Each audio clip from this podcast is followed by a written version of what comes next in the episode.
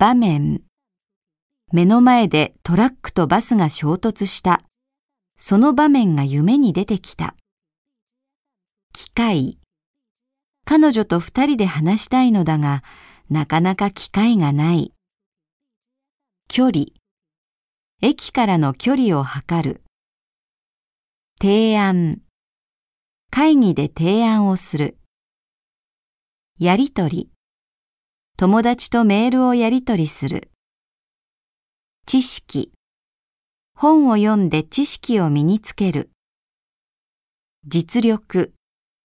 試合で実力を出す。手段。問題を解決するために必要な手段を取る。代表。クラスの代表として会議に参加する。